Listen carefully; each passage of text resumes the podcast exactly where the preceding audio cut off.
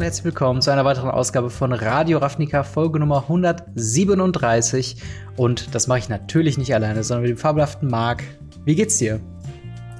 Hey, mir geht's gut. Ich habe Bock, ich habe richtig Bock auf die Folge und äh, ich, ich, bin gespannt. Ähm, das kann heute etwas äh, heißer hergehen, habe ich das Gefühl. Nee, wir haben auf jeden Fall ein paar äh, spannende Themen, äh, die die Zukunft von Magic äh, wahrscheinlich verändern werden. Äh, und ja, würden da direkt mal loslegen mit einmal äh, ja, einer Ankündigung zu einer Ankündigung hoffentlich. Und zwar äh, wurde uns äh, ja, versprochen, einmal über die Arena-Ökonomie und einmal über Organized Play zu, sprechen, äh, zu sprechen in der letzten Weekly MTG. Da wollen wir mal ein bisschen über unsere Erwartungshaltung reden und ob das überhaupt so einen großen Unterschied macht. Dann hatten wir letzte Woche, wir hatten das im letzten Podcast schon besprochen, die Neon Dynasty Championship, wo wir einen neuen Set Champion haben. Und äh, dort werden wir so ein bisschen über äh, ja, das Turnier sprechen, wie uns das so weit gefallen hat und vielleicht über die eine oder andere verpasste Chance. Dann haben wir ein bisschen was ja, aus dem Content Creator Spektrum, könnte man quasi sagen. Äh, Tolerating Community College äh, hat sich zusammengetan mit Game Genic und äh, ja, eine Deckbox vorgestellt, die jetzt über Kickstarter finanzierbar ist. Und wir wollten da auch ein paar Gedanken zu loswerden. Zu guter Letzt Ask Us Anything. Äh, und bevor wir jetzt in den Podcast starten, natürlich der obligatorische Hinweis, dass wenn ihr das Ganze hier auf YouTube schaut, dann äh, gebt dem Ganzen doch gerne einen Daumen. Schreibt auch immer gerne eure Kommentare äh, oder eure Meinungen in die Kommentare. Wenn ihr es hier auf Spotify, Apple Podcast hört, dann äh, ja, klickt auf jeden Fall auf das Folgen, denn so verpasst ihr keine weitere Folge Radio Ravnica. Auch dort eine positive Bewertung hilft uns, äh, ja, im Hintergrund mehr gefunden zu werden. Und wenn ihr mit uns in äh, die Kommunikation treten wollt oder uns zum Beispiel Fragen stellen wollt für das Ask Us Anything, dann ist dort Discord euer, ähm, ja, eure erste Adresse. Dort äh, haben wir eben das Ask Us Anything äh, Thread, äh, ganz viele andere Threads auch zu verschiedenen Formaten, unter anderem noch ein besonderer Hinweis auf das Pioneer, äh, ja, Thread oder Pioneer Chat, wie auch immer, dort, wo wir jeden Freitag äh, ein bisschen Pioneer spielen mit der Community und wir auch aktuell die fabelhafte äh, Liga haben. Äh, zu guter Letzt haben wir noch äh, den Reiter finanzielle Unterstützung, denn wenn ihr uns äh, dort äh, direkt supporten wollt, dann könnt ihr das gerne tun auf patreon.com slash gamery und seit neuestem auch bei den YouTube Memberships einfach unter diesem Video auf Join klicken, wenn euch das denn interessiert. Aber ich würde sagen, wir legen mal direkt los mit äh, ja, der Ankündigung zu Ankündigung. Und zwar hatten wir ja letzte Woche schon darüber gesprochen, über die Neon Dynasty Championship. Das wurde vorangekündigt mit einem äh, Weekly MTG, wo direkt am Anfang gesagt wurde, bevor wieder die Chats zugespammt werden und in den Kommentaren das 12.000 Mal steht, dass in den kommenden Wochen, also jetzt, wenn ihr das hört, am 18.03. zum Zeitpunkt der Aufnahme, zwei Tage in der Zukunft, wird es einen äh, Weekly MTG Talk darüber geben, äh, über die Arena-Ökonomie. Äh, danach die Woche am 25.03. Äh, gibt's dann die ersten Infos zu Commander Legends Baldur's Gate, das nächste Set, was uns erwartet. Und darauf die Woche am 25., äh, nee, am 1.4. kommt dann die Vorstellung des Premier Play Systems mit Huey William Jensen, der da äh, ja seit kurzem die, die Züge in der Hand hat. Und ähm, dementsprechend, ja, sind das zumindest zwei sehr große Termine, äh, auf die ich mich persönlich freue. Commander Legends, immer wieder ein nices Produkt, aber äh, soll jetzt in dieser Diskussion nicht im Mittelpunkt stehen. Fangen wir mal an mit dem, was uns als erstes erwartet. Arena Ökonomie Talk. Was erwartest du dir denn davon? Äh, glaubst du, das wird die, die SpielerInnen am Ende positiv zurücklassen oder was glaubst du, wird da besprochen werden? Ich glaube nicht, dass es positiv zurücklassen äh, wird. Ich vermute, dass sie minimalst einfach irgendwo ähm, Gems anheben, mehr Gems verschenken äh, und äh, so weiter. Was dir halt nicht so viel bringt, weil klar, du kannst auch ein paar Booster kaufen, aber äh, grundsätzlich, die Ökonomie ist mit Absicht so.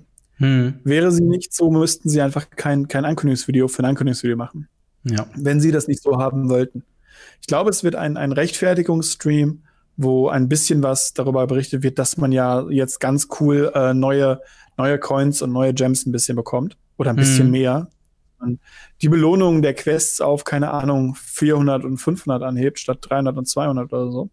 Mhm. Und ähm, das, das ist so meine Erwartung. Leute erwarten wahrscheinlich ganz, ganz stark so, das wird alles revolutioniert, alles nochmal komplett über den Haufen geworfen und jetzt alles besser und alles super.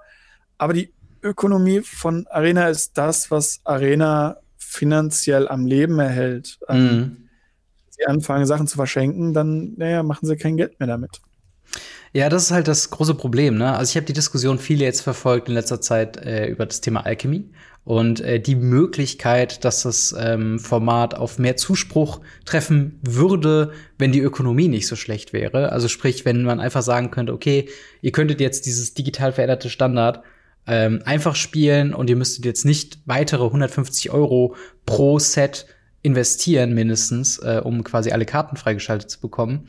Äh, plus sehr fragwürdige äh, Fragen in Bezug auf oder oder sehr sehr merkwürdige kontroverse Fragen in Bezug auf Rarität und äh, Mhm. jetzt zum Beispiel den neuen Alchemy Previews, weil warum also Raritäten im Paper-Bereich regeln ja auch ein bisschen dieses ähm, was hat man im Draft wie häufig? Und eine Mythic muss halt eben oder ist halt dementsprechend eben stärker, aber es äh, hat natürlich auch eine gewisse Wertaussage. Und äh, auf, in Alchemy-Karten sieht man es, glaube ich, besser als denn je, dass es eigentlich komplett random ist und warum es überhaupt in diesen Alchemy-Sets so viele Rare Plus beziehungsweise Sachen über Uncommon gibt, ist halt de facto einfach nur Geld. Und das ist halt Mhm. eben, ähm, das ist halt in Paper-Produkten auch zum Teil so, auf jeden Fall, gerade mit Reprints. Aber ähm, ja, halt äh, dort ist es fällt es halt den meisten Leuten sehr auf. Ähm, äh, glaubst du, da ist was dran, dass wenn jetzt sagen wir mal, sagen wir mal alle Alchemy-Karten, die jetzt neu rauskommen, könnte man sich für Common und Uncommon Wildcards redeemen? Glaubst du, das würde das Format dem Format helfen oder würde der Ökonomie helfen? Ja, das auf jeden Fall. Das Problem ist, es, es würde keinen Sinn machen, die jetzt als Rares zu spoilern, um sie danach auf Uncommon runterzustufen. Hm. Also das, das glaube ich einfach nicht. Dementsprechend äh, ist das halt bei mir schon wieder raus und auch sehr sauer aufgestoßen, weil natürlich, äh, wenn ich einen einen Booster aufmachen kann, Hm. um dann eine Rare rauszuziehen beim Draft oder auch beim Set Booster zum einfach Booster öffnen, dann ist das cool. Ein Set, was zu aktuell gefühlt 70% aus Rares besteht. ja. Das, das, das, wo, wo die Booster zeitlich limitiert sind. Also das, das kannst du mir nicht erzählen, dass das nicht nur gemacht hat, um Wildcards aus dem System zu fischen.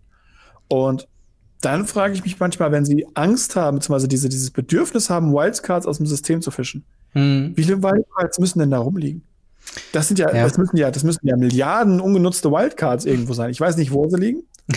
ähm, aber äh, stimmt, das muss ja so sein. Ja, ja, das, das ist halt auch so ein Punkt. Ähm, also da, da, da treffen natürlich ökonomische Interessen auf äh, quasi Spielerinteressen. Die Ja. Spieler, die natürlich ein Deck, in das sie investieren, so lange wie möglich weiterspielen wollen, was sich aber dann finanziell nicht trägt. Wir kennen das aus, äh, ja, ich würde fast sagen, Märchenerzählungen von vor zehn Jahren, wo Wizards of the Coast immer wieder gesagt hat, wir können Modern nicht finanzieren und dementsprechend äh, wird es halt weniger supported, wobei sie es nicht so krass gesagt Mhm. haben. Ich glaube, es gab dieses, dieses Zitat von wegen von Mark Rosewater, dass Modern als Eternal-Format halt eben nicht so interessant ist für Wizards of the Coast, weil es schlecht monetarisierbar ist. Ähm, und dann kam Ja. halt Modern Horizons und so weiter. das ist so, Ja, uh. Genau, also äh, das ja. Die Aussagen waren aber tatsächlich viel auf äh, andere Eternal-Formate, äh, die, Hm, die okay. ich sehr liebe, gemünzt. Und das war der Grund, warum Modern ja überhaupt erst entstanden ist. Mhm. Weil eben Legacy nicht monetarisierbar war. Modern war monetarisierbar. Dann kam Modern Horizon, äh, nicht Modern Horizon, Modern Masters. Ja. Das Problem ist, dass sie irgendwann halt alle guten Karten gereprintet hatten. Und dann kam eben das Problem, dass es nicht mehr Reprint finanzierbar ist. Und dann kam eben Modern Horizons. Und ähm, ja, das ist halt viel der Fall. Und dasselbe Problem hast du ja hier theoretisch auch bei, Ja. bei äh, Alchemy. Noch nicht mal. Aber halt bei, bei ähm, wie heißt das andere Format? Historic. Man sieht Arena. Historic, genau. Ähm, man, man, bei, bei Alchemy verstehe ich es halt noch weniger, weil die Karten ja auch rausrotieren. Also Ja. es ist ja nicht so, als ob die ewig bleiben. Und warum machen sie dann hier einen anderen Ansatz, wie sie ihn beim Standard machen? Das, das finde ich halt noch ein bisschen, Ja. bisschen sehr heuchlerisch, habe ich das Gefühl. Ich, ich habe immer das, ich, also äh, korrigiere mich da, wenn ich das äh, äh, vielleicht ein bisschen zu eingeschränkt sehe, aber ich denke mir häufig, wenn irgendwas nicht funktioniert, sprich, also die Situation mit Modern zum Beispiel. Wir hatten ja Standard, was recht unbeliebt war, und wir hatten Modern, was extrem beliebt ist, und das kann man argumentativ ja auch immer noch heute so, durchgehend sagen, äh, dass Modern beliebter ist als Standard. Ähm, dann quasi hinzugehen und Modern zu monetarisieren oder, oder interessanter in Anführungszeichen zu machen für Wizards of the Coast durch Modern Horizons Karten, durch halt diese direkt rein gedruckten Karten, ist ja, löst ja das Problem nicht. Das macht ja dann nicht Standard auf einmal irgendwie interessanter und ähnlich wie ähm, auch da wieder, Standard ist so uninteressant, deswegen lass uns doch Alchemy reinbringen, um halt Standard interessanter und digital zu machen. Das löst ja auch nicht das Problem des an sich einfach langweiligen Standards. Also vielleicht sollte man diese ganzen Geld- und Zeitgeschichten einfach darin investieren, Standard, das Standard-Hauptturnierformat früher ja mal, mal wieder so ein bisschen anzukurbeln, oder nicht? Also es ist halt irgendwie, ich habe so das Gefühl, sie, sie werkeln an allem Möglichen herum, nur nicht an dem, was irgendwie am offensichtlichsten wäre. Also, ähm, hm. ich, also, keine Ahnung, ich, ich finde jetzt, also, die, die, aber ich meine, selbst wenn man das machen würde, wäre ja diese ganze Ökonomiediskussion um Arena ja immer noch sehr miserabel. Ja. also, da hätten wir immer noch Historic-Sets, die hinzukommen werden. Ja, also das auf jeden Fall. Ich glaube halt, Standard hat ein anderes Problem, ähm, weil Arena ein anderes Problem hat. Mhm. Früher hat man an einem Tag, an einem Freitag Standard gespielt. Da hat man vier bis fünf Runden in seinem Local Game Store gespielt. Ja. Ähm, sagen wir, du hast dich noch zweimal die Woche so für zwei, drei Stunden mit Freunden getroffen. Dann hast mhm. du in der Woche zehn Spiele ungefähr gemacht. Ja? Das machst du halt in einer halben Stunde gefühlt ja. in Arena. Und das ist das Problem. Arena ist zu fast-paced. Sie müssten das Best of One einfach kegeln. Hm. Das, das, macht null Sinn, dass es dieses Best of One gibt. Ähm, das war nur, um die Hearthstone- und Handyspiele abzugreifen. Ähm, und das hat ja auch funktioniert. Aber sie brauchen das Best of Three. Sie müssen das Best of Three nach vorne pushen, um diese hm. langwierigen Games wieder zu haben, um eben das Durchspielen des Contents zu verlangsamen. Ja. Weil es hat sich gerade im Standard, hat sich die letzten fast 20 Jahre nichts geändert. Nichts. Ja. Das Einzige, was sich geändert hat, ist, dass der Fastpace, dass das Format schneller gelöst ist. Man viel, viel schneller irgendwie weiß, was gut ist und was nicht. Mhm. Und die Decks viel zu schnell halt dieses Power-Level, was normalerweise erst so kurz vor Ende des Formats passiert ist, mhm. schon nach einer Woche erreichen, wo sie teilweise ja noch nicht mehr im Release waren. Ja. Und das ist, glaube ich, das Hauptproblem, dass dieses Fast-Paced, was sie ja mit Arena versuchen heranzuziehen, gleichzeitig nicht auf das Paper übertragbar ist. Überhaupt nicht. Ja, ja, das, das ist auf jeden Fall ein interessanter Punkt. Ähm, aber ich glaube, äh, was, was auf jeden Fall schon mal klar ist, ist, also weder du noch ich erwarten bei diesem Arena-Ökonomie-Talk, dass sich tatsächlich irgendwas ändert. Also ich glaube, das wird halt wirklich, was, was du auch schon vorhin meintest, ein äh, gerechtfertigt und vielleicht minimale Anpassungen, vielleicht ein paar Tipps, wie man es optimaler löst oder welche, also in einem idealen Szenario wäre ja jeder zu 80 Prozent irgendwie Drafter und holt daher die Wildcards rein und dann ja. äh, kann sich das finanzieren, dass das nicht die Realität ist. Das sehen wir in zahllosen Local Game Stores, die freitags nie draften. Ähm, und ja, das ist halt dann so ein bisschen der, der Punkt, wo man dann ähm, ja, wo ich mal, ich bin einfach mal gespannt, wie sie es verargumentieren. Äh, ich, ich bin ein bisschen vorbereitet, dass es eine Shitshow wird. Es tut mir ein bisschen mhm. leid für Blake Rasmussen, der eigentlich mal ganz gut die Pforte gehalten hat, äh, was ja. Community Management angeht. Ähm, aber tatsächlich ja noch zwei Wochen danach, wenn das passiert ist, ähm, haben wir ja noch die Premier Play System, also das, das Organized Play von Huey Jensen. Ähm, was, was, ist, was sind deine Erwartungshaltungen? Ich glaube, die letzte Aussage zum Thema Organized Play ist, sie wollen quasi von lokal nach außen strahlen. Also im Sinne von, wir hatten ja jetzt, wir haben jetzt immer noch die Store Championships, die irgendwie zu jedem Set einmal beliebig stattfinden können. Also, was ich höre, nicht wirklich orga organisiert im Sinne von, dass man irgendwo, also, dass es jetzt nicht klar ist, keine Ahnung, jetzt kommendes Wochenende, der 20.3., das ist jetzt das Store Championship und das ist überall so, sondern jeder macht das so sporadisch, wie er Bock hat, aber halt auch vielleicht auch nicht und Format kann man sich auch irgendwie auswählen. Ähm, das war der, der Standpunkt, wo wir jetzt sind. Also sehr losgelöst, sehr lokal. Was glaubst du, würde jetzt, äh, was, was wird die Ankündigung sein? Ich habe Angst vor der Ankündigung. Mhm. Die ist am 1. April. Okay. Ich bin mir nicht sicher, ob ich das Ganze. Rot kommt wieder. Ach nee, ist 1. April. Ups. Also, ja, so, so äh, Premier Play System am 1. April. Wir machen so, alles wird jetzt super und am nächsten Tag so, ja, war übrigens ein April-Scherz. ähm, nein, so also ich glaube tatsächlich, nee. dass sie äh, dass diesen Kurs weiterfahren werden. Der Kurs kostet sie kein Geld, mhm. kein Investment und ähm, Auf der anderen Seite bringt es den Stores, wenn sie sich drum kümmern, eine Menge Kundschaft, eine Menge Prestige, eine Menge coole Aktion. Ja. Ähm, wenn ich mir zum Beispiel die, die Store Championship zu, ähm, mh, ich glaube, das war noch Crimson Vow angucke, Mhm. wo es für die jeden Teilnehmer gab es ein Consider. Gab es ein Consider? Nee, es gab einen Abo-Elfen. Für ich die ich weiß Top es 8, ehrlich gesagt nicht. ja, für jeden Teilnehmer gab es einen Abo-Elfen. Für die Top 8 gab es ein Collective Company. Stimmt. Und die der Gewinner- ja. War eine, eine, eine, eine, eine Ding, eine Äh, ähm, Wormcoil Engine. Umkleiden. Dann gab es das nächste Package jetzt. Da war eben das Consider auf der, auf der jeder Teilnehmer. Mhm. Der ähm, Top 8 war eine Abwägung, heißt, nee, nicht Abwägung, wie heißt denn das, äh, wo du für zwei Mana eine Planeswalker oder Kreatur exilen kannst und der Gegner. Äh, ähm, Fateful Absence. Genau, Fateful Absence. Und der Gewinner hat den roten Mythic-Drachen aus Kamigawa bekommen. Äh, Etsushi. Genau. Mm, Das ist halt, ja, das war Game Day, das war halt kein, kein Store Championship und so weiter. Mhm. Aber auch das war ähm, Draft Competitive, Standard Competitive. Ähm, es, es ging um, um, um Turniere, um, um möglichst, ja, Competitive oder aufs Regular konnte man es tatsächlich auch machen. Mhm. Aber halt wirklich hinzugehen und den Stores einfach diese, diese einheitlichen Promos geben ja. um dann zu sagen, ihr habt in diesem Zeitraum die Möglichkeit, das und das zu machen. Das müssen sie mehr machen. Mhm. Sie müssen das aber auch für, für andere Sachen machen. Sie Ja. müssen das für Commander machen, sie müssen das für Modern machen, sie müssen das für Pioneer machen. Und da Ja. hilft es nicht, dass sie einfach in diesen, diesen Promo-Packs hin und wieder mal eine Pioneer-Karte drin haben. Da, das hilft nicht. Es, es muss detektiert halt sowas sein, wie bei diesem, bei diesem äh, Return-Event, was da war, wo Mhm. man eben die Wurmcall Engine kriegen konnte als Store Championship. Und eine Wurmcall Engine ist nice, Collective Company braucht jeder, Ja. Abo 11 ist nice to have, einfach jedem ein Abo 11 zu schenken, tut halt niemandem weh. So, ja. die drucken eine Menge Karten, verschippen die einfach über ihre äh, Distributoren und sind glücklich.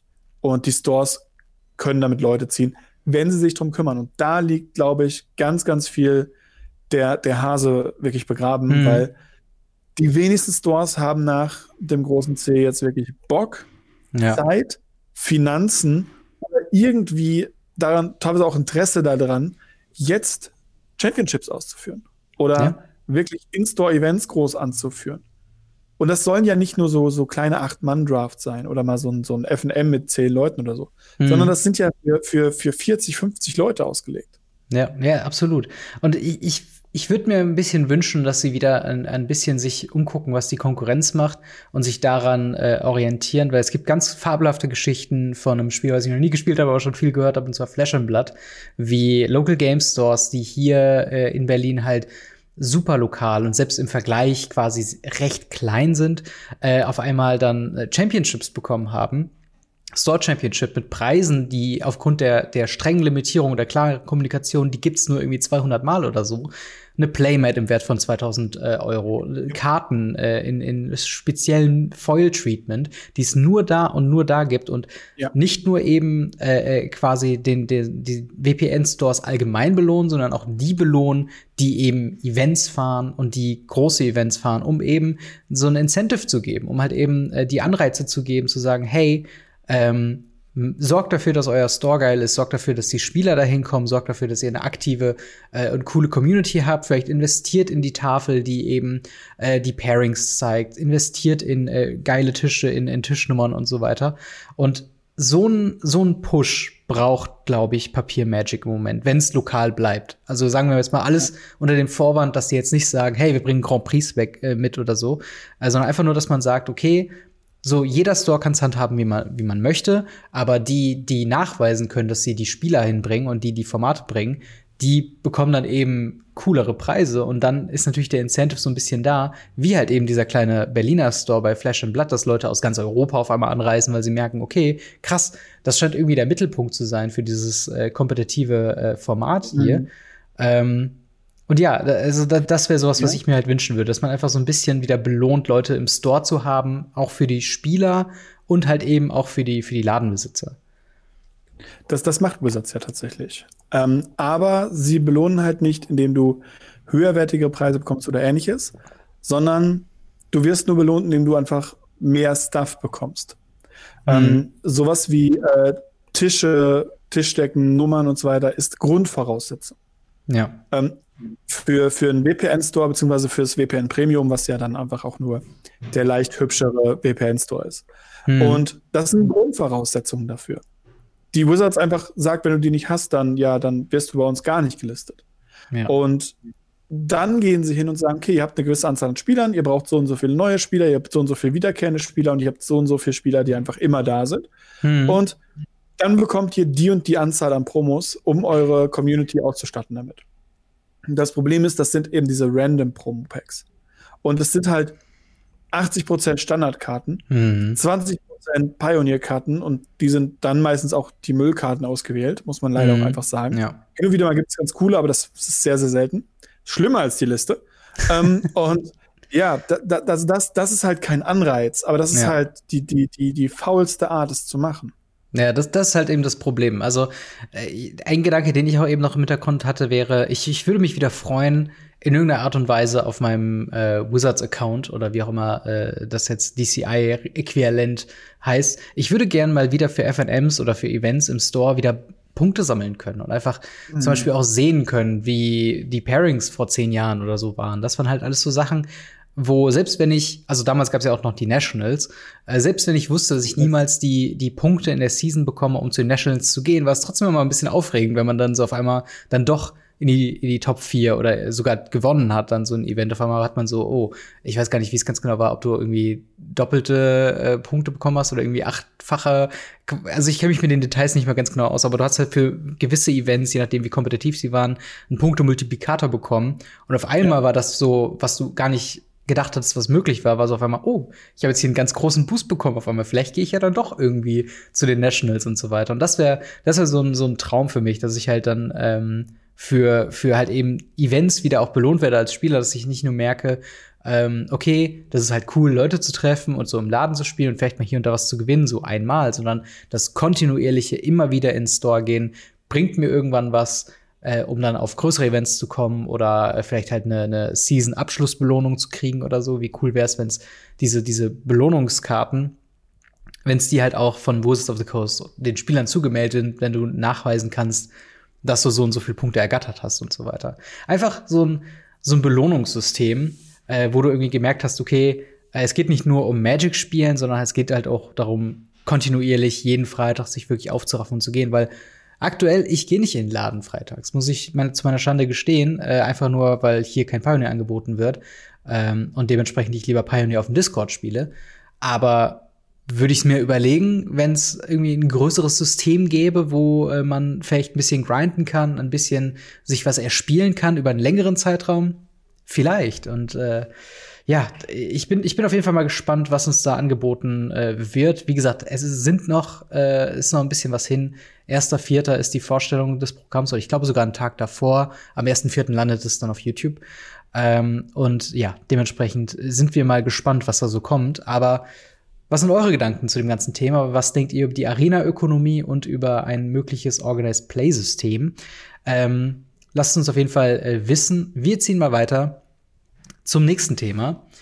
Und zwar die Neon Dynasty Championship. Äh, wir haben sie letzte Woche verfolgt. Fragezeichen. Hast du dir ein bisschen was angeguckt? Probiert, sowohl bei äh, dem, dem deutschen Host, sag ich mal, bei Solaris, wie auch äh, auf den Originalstreams. Ich habe es einfach aus Desinteresse einfach nicht lange durchgehalten. Äh, Waren es die Formate oder war es quasi die, äh, die Art und Weise des Kommentierens oder? Oder ja, das Kommentieren war völlig fein, völlig fein auf beiden Kanälen, easy peasy. Aber äh, es ist halt einfach, du, du siehst Karten, also äh, dem Moment, wo ich dann auf einmal gesehen habe, okay, da werden Karten gespielt, die ich nicht kenne. Mhm. Oder Karten gespielt, wie zum Beispiel der Teferi, der für vier Mana dann auf einmal da war. Und ich dachte mir so, nein, da, das, ich, ich guck, ich, das, es hat sich angefühlt, als würde ich ein anderes Spiel gucken. Und mhm. das muss ich sagen, ich gucke mir auch keine Championships mehr von Hearthstone an, seit ich es nicht mehr spiele, ja. weil ich kenne fast keine Karte mehr. Ja, das, äh, das ist ein guter Punkt. Also ich war, ich war schon drauf, ich habe es mir auch, auch nicht angeguckt, im Nachhinein ein bisschen auf der, auf der Seite mir durchgelesen, was so passiert ist. Aber ich muss auch sagen, ähm, die rein digitale Form von diesem Event hat mich auch abgeschreckt. Aber Dazu kommen wir gleich nochmal im Detail. Äh, aber wir haben auf jeden Fall ein, äh, ein Champion. Und zwar ist das Eli äh, Cassis, der äh, in Historic, war es Historic oder Alchemy? Auf jeden Fall in einem der Formate hat er mit tatsächlich Ossoff äh, Venture into the Dungeon gewonnen, was mich überrascht hat, weil das war so ein Format, ähm, und da kommen wir wieder zu dem Punkt, dass es ein bisschen schade ist, dass man nichts aus dem Turnier mitnehmen kann, weil die Karten halt einfach de facto anders funktionieren. Wir hatten im letzten äh, Alchemy Update Cycle halt äh, sehr viele Karten äh, von diesem Venture into the Dungeon Mechaniken halt angepasst und jetzt sehen wir, dass es kompetitiv erfolgreich sein kann, wenn man es halt eben angepasst hat. Äh, und damit hat er sich halt eben durchgesetzt. Und ähm, allgemein, die Top 8 ist auch, man könnte sagen, auch egal. Denn wenn ihr das hier gerade guckt, sind wir gerade inmitten der ähm, ja, nächsten Neon Dynasty Alchemy Preview Season wo wieder, ich glaube, es sind wieder 60 Karten, 30 oder 60 Karten, irgendwas dazwischen vielleicht, die künstlich in das Format reingespült werden und das Meta auffühlen äh, werden. Das heißt, die Decks, die jetzt gut waren, werden höchstwahrscheinlich nicht gut sein äh, in Zukunft oder zumindest nicht mehr so gut sein, wie sie performt haben. Äh, aber trotzdem, wenn ihr euch natürlich dafür interessiert, wir haben die Top 8 Decks natürlich verlinkt äh, in sowohl Podcast-Beschreibung als auch Videobeschreibung. Also schaut da gerne rein, wenn euch das interessiert. Ähm, aber wir waren nicht die Einzigen, die ein paar Kritikpunkte mit dem Format äh, hatten oder, oder mit dem Turnier hatten. Äh, ein User äh, bei Reddit, der mit dem Namen äh, Gilden, hat einfach mal so ein paar Punkte aufgeschrieben, weil er kommt auch ein bisschen aus dem Eventmanagement. Und ähm, ja, das habe ich, das hab ich mal zum Anreiz genommen, dass wir uns mal ein bisschen darüber unterhalten, ja, was man denn besser machen könnte oder, oder was denn eigentlich das, das grundlegende Problem ist ähm, mit solchen Events. Und das war nicht wenig Geld für Wizards of the Coast. Das waren 450.000 Dollar nur im im Gewinnpreis. Und dann kommen nochmal Personalkosten und alles drum und dran, Technik und so weiter da drauf. Also man kann davon ausgehen, dass sie über eine halbe Million dafür ausgegeben haben, dieses Turnier zu veranstalten. Und dann hat man irgendwie so das mhm. Gefühl, niemanden interessiert's, niemand weiß, wann es stattfindet. Ähm, was ist so dein erster, erster Take? Was, was ist so das größte Problem an dem Event? Sagen wir jetzt mal aus der Event-Sicht, nicht aus der Magic-spielerischen Sicht, sondern was hat man so falsch gemacht? Naja, dieses Set-Dinger, niemand weiß mehr, was das ist. Mhm. Also, ähm, Eli Cassis ist absolut kein unbeschriebenes Blatt. Mhm. Absolut nicht. Rivals äh, äh League mit Mitspieler, ähm, seit 2016 auf Grand Prix unterwegs, mehrfach ähm, Invitationals gewonnen bei Star City Games und so weiter. Cassis ist ein, ein immens guter Spieler, meistens im Bereich von Modern unterwegs. Dementsprechend ist Historic vielleicht auch gar nicht mal so weit weg. Mhm. Und ich muss sagen, mir tut das so leid. Genauso wie, wie vorher ja schon, äh, wo wir ja auch schon äh, deutsche Vertreter hatten, ja. die dann ähm, Set-Champions waren von, äh, wie wir jetzt zum Beispiel äh, Arne nehmen, von, mhm. von Kaltheim, glaube ich, wenn mich alles täuscht. Ich, ich weiß ähm, es auch nicht mehr, aber ich glaube schon. Äh, genau das ist das Problem. Ja. So, welches Set hat er denn jetzt gewonnen? Was, was, was, was hat er denn gewonnen? Mhm. was, was, was bringt ihm das? Wenn sie jetzt hingehen würden und sagen, okay, wir machen vier Sets im Jahr. Jeder Set-Champion macht hüllen wir dann noch mal auf die Ding plus vier Wildcards und machen noch mal ein großes Turnier. Alle vier Set-Champions plus vier Wildcards, die eben aus Community kommen, aus, keine Ahnung, von mir aus sollen sie den Professor da hinsetzen oder sonst wen. Hauptsache irgendwelche Leute, die man erkennt und die vier Set-Champions. Und die holt man an einen Ort und macht das mit was. Das wäre meiner Meinung nach so, so wichtig und auch dann eine Erklärung machen, hm. Werbung machen dafür, dass so ein Event kommt. Wie, wann haben wir von dem Event erfahren? Zwei Wochen vorher, eine Woche vorher. Ja. Ich glaube, eine Woche vorher. Und es wurde auch nirgends erklärt, was das ist. Das ist einfach so, übrigens, wir machen wieder eine Championship, weil wir machen eine Championship um eine Championship willen. Hm. Aber was hat derjenige davon? Macht doch einfach irgendwo einen Post, erklärt doch mal, was ist das? Wie kann man daran teilnehmen? Wer nimmt daran teil? Was hat man davon? Wie geht's danach weiter? Aber hm. sagt nicht einfach, ja, wir machen eine Championship. Das ist so, ja, wir, wir, wir schreiben eine Prüfung, um eine Prüfung zu schreiben, weil wir brauchen jetzt Noten. Das bringt halt niemand. Genau, aber es landet nicht aufs Zeugnis nachher. Du kannst eine, ja. eine Eins haben, genau. aber es landet halt irgendwo. ja, das, das ist ein ganz guter Punkt. Also ich bin, also es, es fällt mir halt irgendwie schwer, irgendeine Art von Begeisterung aufzubringen. Ähm, einfach nur, also obwohl ich, was, was ich gehört habe von Leuten, die es geguckt haben, gerade auf Twitter und am Reddit, ähm, dass so die, die reine Performance von Moderatoren, und das hast du ja auch eben gesagt, selbst halt äh, auch hier, äh, wir hatten ja im Deutschen auch den Co-Stream von Solaris und der macht das ja auch alles super und die Kommentatoren, äh, natürlich sind, haben wir es auch schon vorher angekündigt, sie sind keine Laien, Ähm, und es war halt auch super, äh, äh, ja, spaßig und, und spannend, das zu verfolgen. Aber im Großen und Ganzen ist es halt eben das Problem, irgendwie ist die Kommunikation, kommt halt nicht durch. Und das ist schon einer der ersten Punkte, die hier äh, ja aufgeführt werden, äh, ist tatsächlich dieses, dass kein Hype erzeugt wird. Wo sie eigentlich so gut äh, eigentlich mit Sinn drin sind, wenn man sich halt eben äh, ja, neue Releases anguckt. Also da ist ja Preview-Season, das werden alle Influencer werden ins Boot geholt, alle, die eine gewisse Reichweite haben und so weiter. Da schaffen sie es, aber nicht mal, wenn es irgendwie heißt, so, hey, hier habt ihr mal ein bisschen Geld oder so oder was weiß ich. Mach doch mal einen Post über die äh, Set Championship. Mach doch mal ein Video dazu. Erklärt doch mal, wenn wir es nicht können oder wenn, wenn die wenn Wizards of the Coast nicht kann, erklärt doch mal ein bisschen, warum Leute das äh, ja interessiert, beziehungsweise warum äh, das exciting ist. Und das ist halt alles irgendwie nicht passiert. Und resultiert halt darin, dass ein, ein man muss ja wirklich sagen, Pro-Tour-Level äh, äh, Event hier fast unter ferner Liefen gelaufen ist. Mhm. Und niemand hat es irgendwie wirklich gemerkt. Ja, es fehlt auch ganz, ganz viel einfach so kleine Minigames danach. Also wenn ich mir das ja. in, in, in LoL zum Beispiel anschaue, also League of Legends, ähm, wo zu jeder World Championship hast du so ein Minigame, wo du selber, oder wie beim, wie beim, beim Fußball für die Bundesliga oder so, angeben mhm. kannst, wer gegen wen spielt und wer in welcher Tabelle wo landet. Ja. Und äh, umso mehr du recht hast, äh, umso mehr Punkte bekommst du. Von diesen Punkten kannst du dir nichts wirklich kaufen. Du kriegst so ein paar Sticker und so weiter, die kriegt jeder. Und wenn du alles richtig machst, kriegst du einen richtig krassen Bonus. Also wenn du, wenn du wirklich von vorne bis hinten 100% ja. richtig gelegen hast, haben, gab's schon, glaube vier, fünf Leute mittlerweile, die diese mhm. Bonusse eingesagt haben. Das waren richtig krasse Teile. Ohne dass man jetzt irgendwie sagt, oh nee, das ist Glücksspiel, man macht damit Wetten, man muss da was einsetzen. Nein, du musst dafür kein Geld ausgeben. Mhm. Es ist einfach nur on top ein kleines Minigame für einen Bonus, um dieses Championship zu halten. Du setzt dich auf einmal mit den Leuten auseinander. Wenn du wissen musst, okay, wer, was spielt, wer spielt in diesem Team? Was spielen die so? Gegen wen spielen die? Ja. Einfach hingehen und sagen, hey, wer ist denn so Top 8? Und dann stellst du ein paar Leute vor. Hm. Und es müssen ja noch nicht mal die besten Spieler sein. Es müssen ja nicht mal alle Spieler sein. Du stellst 16 Leute vor und sagst, wer von den 16 kommt Top 8? Wenn ja. du drei richtig hast, kriegst du, keine Ahnung, irgendeinen Bonus. Und dann musst du dich äh, auseinandersetzen. Du musst dir die Deckliste anschauen. Du musst dir anschauen, was hat er denn registriert?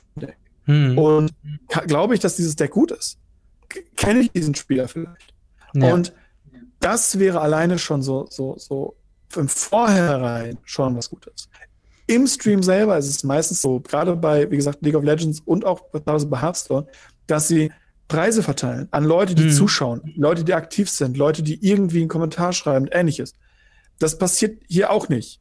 Ähm, das letzte, was ich mitgekriegt habe, ist, dass äh, Wizard of the Coast ihre Twitch-Moderatoren äh, Twitch rausgeworfen hat. ähm, und zwar einen Großteil davon. du kannst ja auch ähm, nur kommentieren, wenn du, äh, wenn du Twitch äh, Prime Sub oder halt überhaupt Sub bist. Ja, wenn, du, wenn du Sub von dem Channel bist, wo ich sage, ja. dann solltest du erst recht Giveaways im Chat ja. machen, um, um, um das zu belohnen, um, um Danke zu sagen. Weil dieses Wort haben wir von Wizard schon sehr, sehr lange nicht mehr gehört. Absolut. Und das ist ja auch was, äh, das, äh, um wieder auf den Reddit-Post zurückzukommen, das sind viele Punkte, die da halt eben mit drin sind, von wegen, ähm, was ich eben schon gesagt habe, mit dem, äh, mit Content Creatoren zusammenarbeiten, mit den Leuten, wo die Leute eben ihre Informationshack, Informationen herkriegen, sei es halt eben das Reddit, mit den Moderatoren reden, mit äh, Twitch-Streamern, mit YouTubern, einfach konstant Werbung machen, dass die Leute das auf dem Schirm haben, dass was stattfindet. Und halt eben sowas wie, ja, digitale Belohnungen. Wir sind mit dem Arena komplett digital. Das kostet euch jetzt nichts, einfach ein paar Zeilen Code irgendwie zu machen und irgendwie alle. Oder es gibt ja auch bei, bei Twitch diese Punkte, die man sammelt, je länger man guckt, äh, dass man dann quasi das freischalten kann und einfach einen Booster freischaltet oder einen Booster in Arena oder halt Wildcards oder so. Und das sind diese Guessing Games. Absolut das haben sie ja auch mal gemacht. Also zu den World Championships gab es ja diese, äh, wo du, glaube ich, ein Pad kriegst und ein Sleeve, mhm. wenn du das irgendwie richtig äh, machst. Und das war eine okaye Kampagne. Das hat ganz gut funktioniert. Also es hat für mich auf jeden Fall mich abgeholt, da mal auf jeden Fall mitzumachen. Aber es gibt ja auch keine Einbettung in Arena selbst. Das ist ja auch noch das Ding. Also du würdest ja selbst, wenn du jeden Tag Magic Arena spielst, kannst du ja nicht mal den Stream in Arena selbst öffnen oder sowas. Also auch wieder eine technische Sache. Da, dafür ist natürlich Arena nicht gemacht und so weiter. Aber trotzdem muss es doch irgendwie möglich sein, dass quasi du Magic Arena spielen kannst und gleichzeitig Magic Arena gucken kannst, eben ohne einen zweiten Bildschirm haben zu müssen. Und ja, das sind halt, das sind alles so Kleinigkeiten, wo man irgendwie denkt, das, also das, das ist uns jetzt so eingefallen, mehr oder weniger in, in, während wir einfach so darüber reden. Also, was ist, was ist das Problem? Warum kriegen sie es nicht hin? Also, ach, es ist, es ist schwierig auf jeden Fall. Ja, um, und ähm. da, das äh, sorgt halt dafür, für, den, für, diesen, für, diesen, für diese Nicht-Sichtbarkeit, die wir das letzte Mal auch angesprochen haben. Ja. Und ähm, ich bin mir nicht sicher, ob dieses ganze Organized Play, was ja kommen soll, beziehungsweise das Premier Play-System, um nochmal auf den ersten Part zurück, kurz zurückzugehen, mhm. ob das eben auch für Arena zählen könnte, dass man da eben auch mal, ähm, also klar, äh, äh wir haben jetzt mit, äh, äh, mit äh, William Johnson jetzt niemanden, der da sagt, äh, muss sich um Arena kümmern, der ist für Paper zuständig. Mhm. Aber wir brauchen halt eine, eine Figur für Arena. Wir brauchen ja. unseren, was, was Pauper und, und Commander mit Gavin hat und äh, generell einfach Magic mit Mark Rosewater. Wir brauchen mehr so, so, so Frontfiguren, so, so, ja. Entschuldigung für den Klang.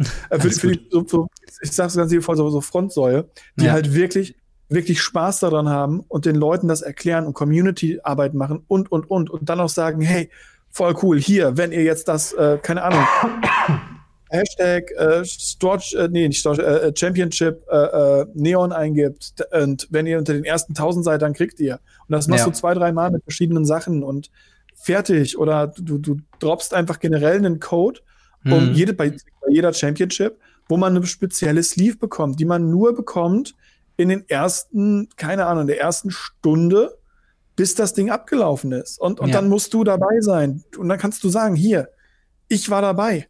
Das ist, ja. um wieder zurück, ihr, ihr merkt, ich, gerade was Turniere angeht, bin ich ganz, ganz viel in verschiedensten Sachen unterwegs gewesen. Das ja. gab's in, in, in League of Legends auch. Es gibt einen Ribbon Skin, also für einen Champion von, von LOL, den man nur freigeschaltet hat, wenn man nachts um drei die Championship geguckt hat. so. Ja? Ähm, das ist cool, wenn du dann dagegen spielst. Ja, es gab ein Remake, paar Jahre später, ähm, aber da steht das dann dahinter, dass es nicht der Originalskin ist. Mhm. Was man natürlich machen kann, man kann natürlich sagen, hey, wir haben vor, vor zehn Jahren dieses Leaf rausgebracht, wir können ja mal ein Remake davon machen, aber wir benennen die ganz minimal anders, sodass die gleich aussieht, mhm. aber man weiß, dass es nicht das Original ist, sondern dass ja. das Original halt den Wert behält. Und es gibt so viele Möglichkeiten, die sie machen könnten, aber nicht machen. Der Hype-Faktor ja. um diese Championships stirbt daran, dass niemand weiß, wofür sie da sind. Absolut, Oder absolut. Und, und das ist ja schade, weil gerade wenn man auf Magic GG, ähm, also Magic GG, äh, sich halt umguckt, da gibt's halt unzählige Artikel zu dem ganzen Turnier. Es gibt, glaube ich, eine komplette Verschriftlichung von dem finalen Match einfach nur. Einfach nur mit, mit Highlights zwischendrin. Das, das sind Leute dran, die haben Bock auf dieses Event. Aber es wird halt so ein bisschen, ja, ge gebutschert, also abgeschlachtet irgendwie mit der fehlenden Marketing, mit den fehlenden Worum geht's gerade? War, war, was, warum ist das gerade interessant? Es gibt natürlich kein oberliegendes System mehr. Also die MPL gibt's technisch gesehen noch, aber es wird keine mehr hinzufügen oder abgehen. Ähm, und es gibt ja auch momentan keine angekündigte World Championship. Das heißt, das ist alles so ein bisschen unter, vermutlich wird das irgendwo einliefern, aber man kann halt noch nicht planen oder so. Ähm, und dann ist auch der komplette, also das ist zum einen fallen gelassen worden. Dann ist aber der andere Aspekt auch fallen gelassen worden mit dem, wie werde ich denn als Otto Normalverbraucher zum nächsten Champion? Wie kann ich mich denn daran bewerben? Und das wird ja auch in der Coverage gar nicht irgendwie aufgeteilt. Und es gibt natürlich auch nicht die Erfolgsgeschichten, die man gerne erzählen würde von jemandem, der bei Arena angefangen hat und Store Champion geworden ist. Es gibt so ein paar Erfolgsstories, aber das kann man natürlich auch nicht garantieren oder so. Aber das halt immer mal wieder, äh, ja, irgendwie reinhauen. Und vielleicht macht man sogar einen speziellen Queue, wo die Leute mit den Decks der Champions, während sie dieses Match gucken, einfach spielen können. Da hast du dann dein, keine Ahnung, Oars of Venture gegen Mado Midrange Deck. Und das sind eins zu eins diese Listen. Der ist vielleicht free, einfach zu holen oder äh, sonst irgendwas. Also, dass du einfach halt spielen kannst und dann gewinnst du da noch, kannst eine Wildcard gewinnen oder was weiß ich. Also da gibt's doch so viele Möglichkeiten und ich glaube, es scheitert halt einfach an dem Wissen oder an dem Willen, das umzusetzen. Und das ist halt so ein bisschen das Beängstigende, dass einfach entweder die Manpower fehlt oder halt eben der Wille fehlt, das wirklich umsetzen zu können, weil ich glaube, also ich glaube nicht, dass wir Wizards of the Coast mit diesem Video zum ersten Mal davon erzählen, was man für Optionen hat in einem digitalen Klienten. Und ja, wir hoffen es zumindest. Wir, wir hoffen es. Wenn, wenn auch, ich meine, es ist unangenehm, das zuzugeben, aber es würde mich schon freuen über eine E-Mail, wenn die sagen, hey Leute, coole Ideen damals. aber ja, auf jeden ja. Fall. Ähm, ich weiß nicht, hast du noch zu dem Thema äh, hier Neon Dynasty Championship ähm, was, was loszuwerden, was dir auf dem Herzen liegt?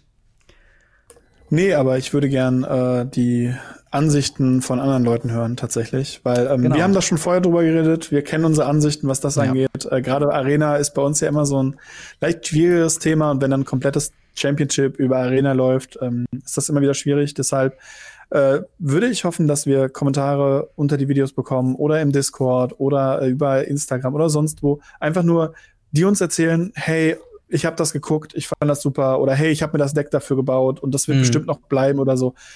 Oder seid ihr mit uns einer Meinung? Schreibt uns das über irgendwelche Kanäle, wir lesen das und äh, ich habe Bock darauf, das zu sehen, was andere Leute dafür Meinungen haben. Definitiv. Und dann würde ich sagen, gehen wir zum äh, nächsten Thema und zwar Tolerating Community College. Das kennt man, das ist so der größte nicht Wizards of the Coast Associate ähm, YouTube-Kanal. Äh, und auch, glaube ich, Content-Kanal. Also ich glaube, es gibt keine größere Seite, die äh, quasi da äh, mehr Traffic irgendwie um sich herum hat. Und er hat sich jetzt, weil man kennt ihn ja hauptsächlich, äh, für alle, die ihn tatsächlich nicht kennen sollten, äh, eine Serie, die er sehr gerne hat, ist äh, ja Deckboxen reviewen, Sleeves reviewen, einfach Zubehör reviewen und gibt da immer so schulische Noten drauf mit A, A+, A-, B+, D+, und so weiter und kategorisiert die einfach eben eben ein und bietet da halt einen guten Überblick.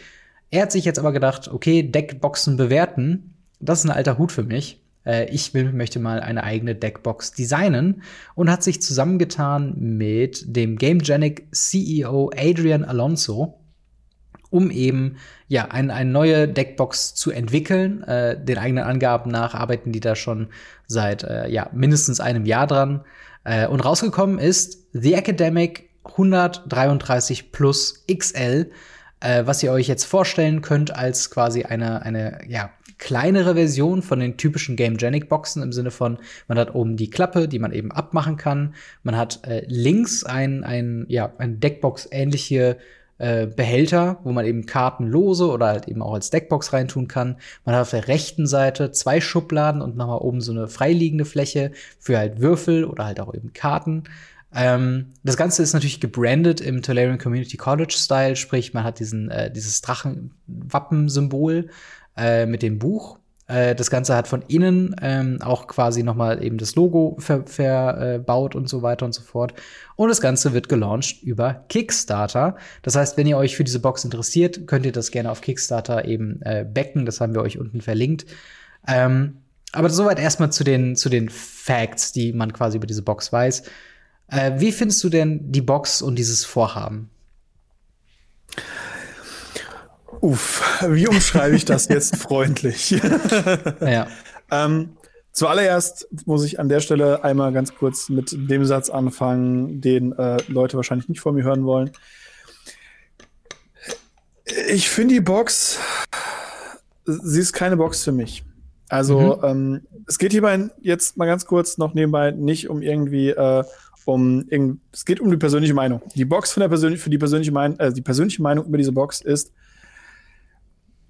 das ist Quatsch, was da passiert. Ähm, die Box äh, hat sehr coole Flaws dran und ein paar richtig coole Ideen, ähm, die schon länger ja auf dem Markt sind. Ähm, Gerade die Jamgenic-Sachen sind ja ähm, dabei schon immer Vorreiter gewesen. Also Jamgenic ist ja Teil von Blackfire.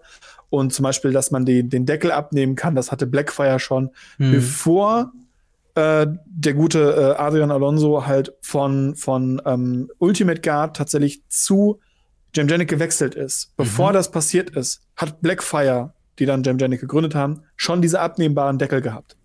Also das ist halt nicht so was Neues. Mhm. Die Deckbox für die 133 Karten reinpassen. Macht Ultimate Guard jetzt auch schon ein bisschen. Ja. Auch nichts Neues.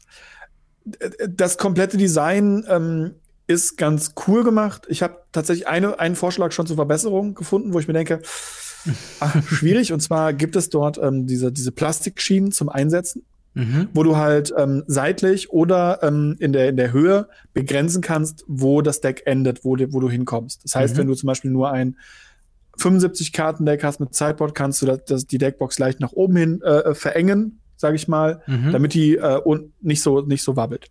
Dann wabbelt die aber an der Seite.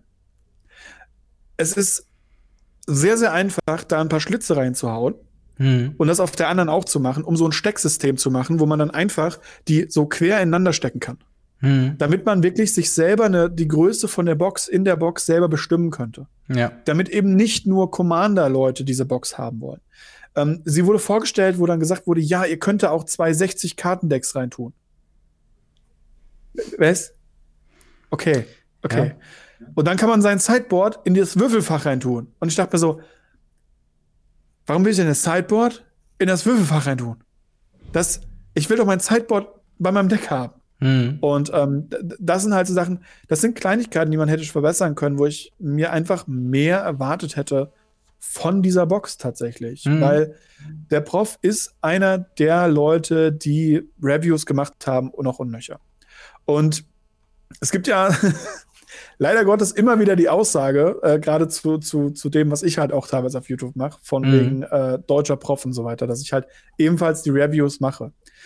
Wenn ich mir aber nicht mal zehn Sekunden überlegen muss, um eine Verbesserung dieser Box herzustellen, dann bin ich mir nicht sicher, ob das wirklich 100% dieses, dieses Siegel Best Box ever für den Prof halt erreichen sollte, meiner Meinung mhm. nach. Ja, also es hat auf jeden Fall, ähm, also es gibt natürlich so ein paar Punkte. Also ich, ich würde dir da, glaube ich, ein bisschen widersprechen, was halt die eigentliche Box und das Design angeht. Ich finde, das hat schon sehr viele Kniffe, wo ich mir denke, ja, ich kann schon irgendwie sehen, wie jeder daraus Nutzen eben hat.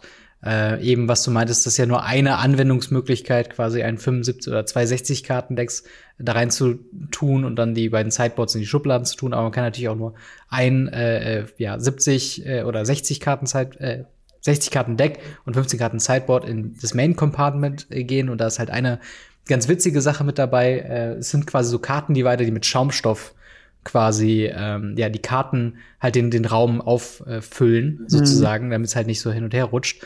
Ähm, und das finde ich halt ein nettes Design. Das gab's halt so, habe ich vorher noch nicht gesehen und fand ich halt so okay, cool. Ein viel größeres Problem für mich äh, persönlich ist, äh, obwohl ich jetzt die die Box, sag ich mal, wenn ich es jetzt vor mir hätte, würde ich sagen, ja, das ist eine solide Box, wahrscheinlich gut gemacht und so, halt Game Qualität.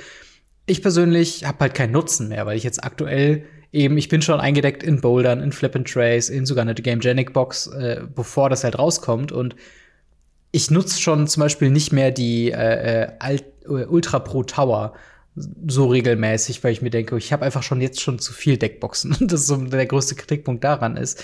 Nach, ja, er sagt, glaube ich, in einem seiner Videos über zehn Jahren von Deckbox Reviewen habe ich halt irgendwann mhm. aufgegriffen und meine Deckbox bereits gefunden. Und diese Box ist nicht innovativ genug, um mir jetzt klar zu machen, warum brauche ich das als glücklicher Deckbox-Besitzer, warum brauche ich das jetzt noch?